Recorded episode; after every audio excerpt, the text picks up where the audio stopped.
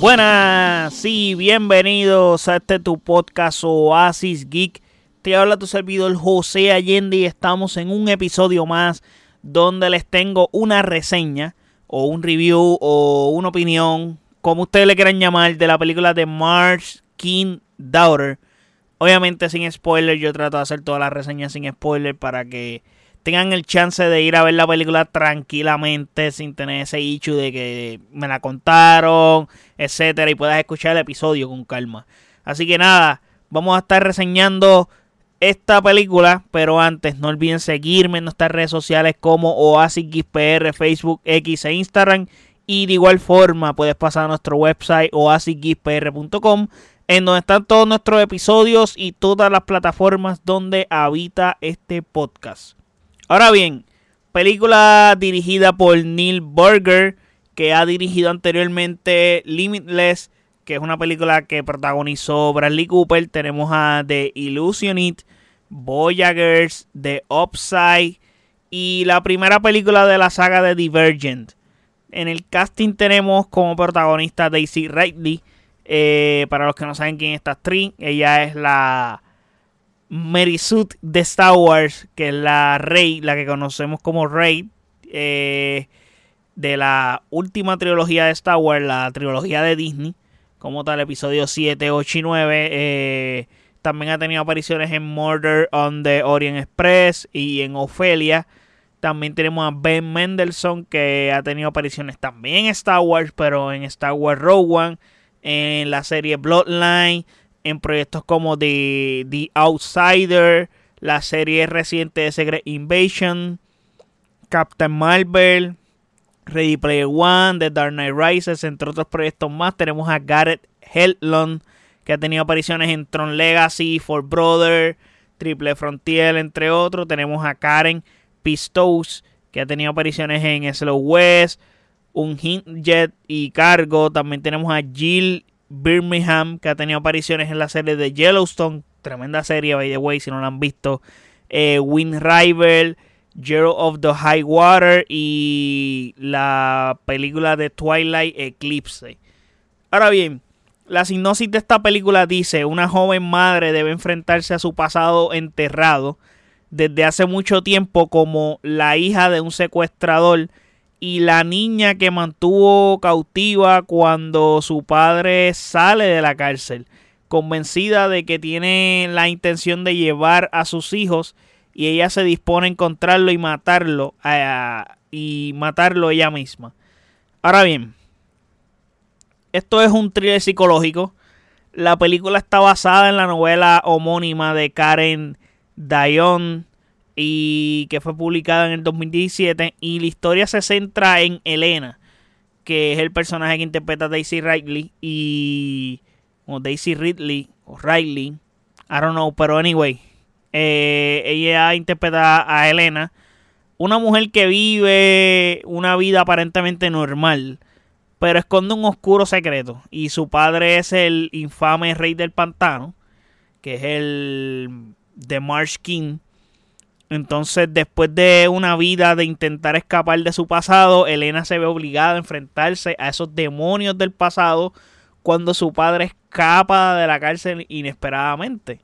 ¿Y qué sucede? La película nos muestra dos líneas temporales, el presente, donde Elena debe rastrear a su padre antes de que haga más daño, y el pasado donde vemos cómo era su infancia en el pantano, bajo el control e influencia de su padre.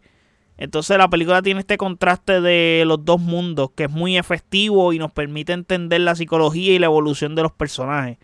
Ahora, el casting que me pareció, creo que hace un gran trabajo en la película, especialmente Daisy Ridley, que interpreta a un personaje con mucha intensidad y mucha credibilidad.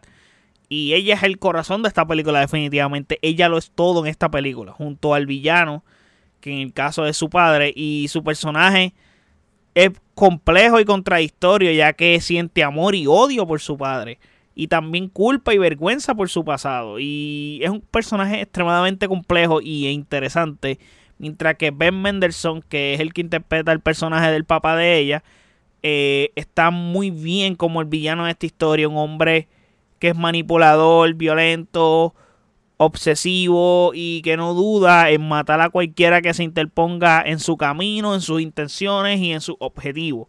Mientras que Gareth Hedlund y Karen Pisto cumplen con el con sus respectivos papeles, eh, aunque sus papeles son extremadamente secundarios, igual que el de Gil Birmingham.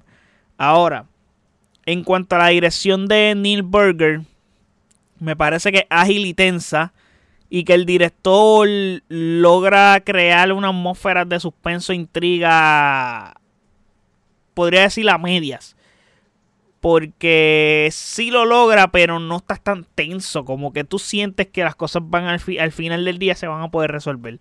No sientes este, este, este issue de que realmente una amenaza bien brutal. Simplemente es como que estás viendo algo y sí, sientes tensión, pero no sientes tanta como debería. No sé si eso es bueno o malo, pero no es tan inmersivo en ese sentido.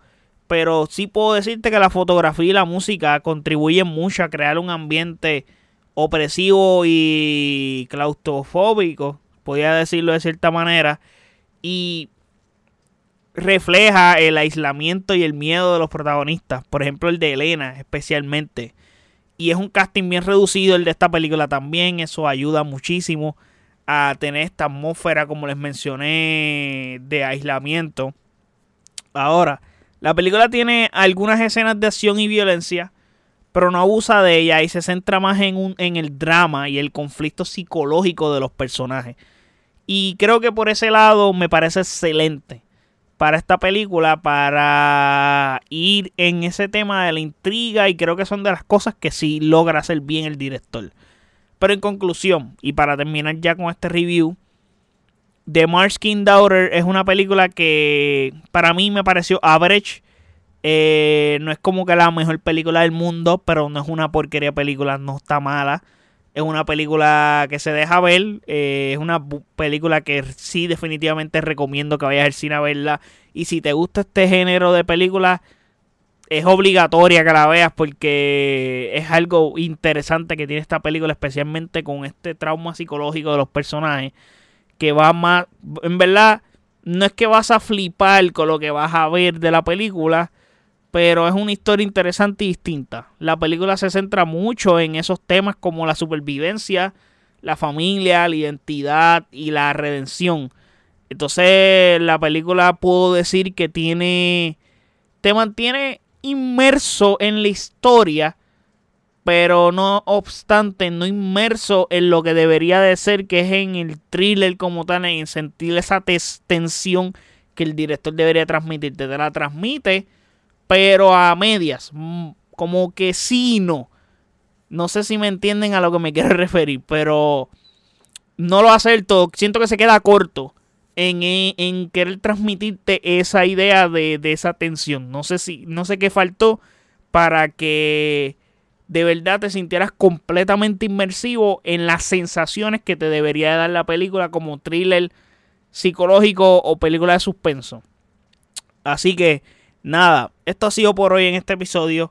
Déjenme saber en los comentarios si les gustó esta reseña, qué piensan de esta película, si les interesa verla, si no les interesa verla. Déjenme saber en los comentarios sobre eso y sobre este episodio y otras preguntas más en nuestras redes sociales como OasisXPR, Facebook, X e Instagram y de igual forma puedes pasar a nuestro website oasisxpr.com en donde están todos nuestros episodios y todas las plataformas donde habita este podcast. Así que muchísimas gracias por el apoyo. Hasta el próximo episodio.